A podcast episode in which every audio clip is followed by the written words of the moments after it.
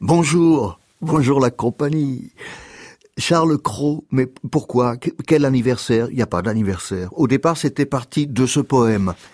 Le grand lion est mort. Il reste les renards, les fouines, les chiens, les rats et les lézards. Ces bêtes ne sont pas absolument impures. Elles savent manger nos plus sales ordures et peuvent nettoyer nos plus puants égouts. Mais lui, le grand lion, n'avait pas de ses goûts. Il allait à travers la forêt séculaire, et sans souci d'ailleurs de plaire ou de déplaire, posait sa bonne patte onglée entre les houes des clôtures, et sur les sages rangs de choux, que les tranquilles, que les lâches, trois ou quatre en France, arrosent sans penser qu'on va se battre. La pâte onglée était belle, écrasant les choux. Et vous, les arts, vous chiens, rats, fouines, et vous, renards, qui vous rendra votre folle assurance? Le grand lion est mort dans la forêt de France. Un texte écrit à la mémoire de Gambetta, livre recueil posthume. Alors il y a les grands hommes et puis il y a les gagnes petits. Où c'est que vous rangez le poète Charles Cros?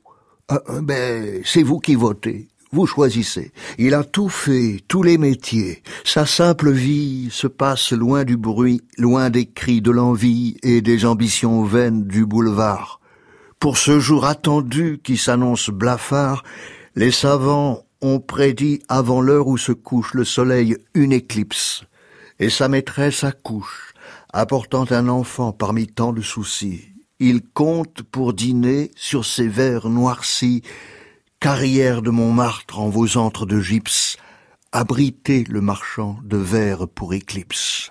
Carrière de Montmartre en vos antres de gypse, abritez le marchand de verre pour éclipse.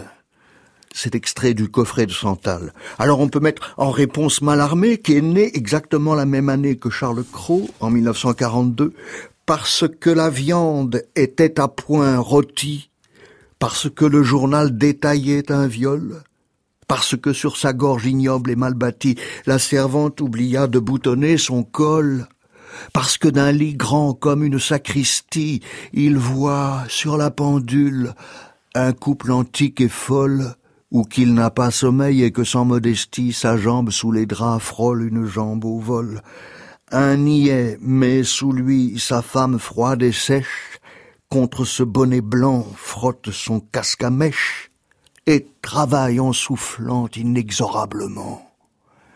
Et de ce qu'une nuit sans rage et sans tempête, ces deux êtres se sont accouplés en dormant, ô Shakespeare, et toi, Dante, il peut naître un poète.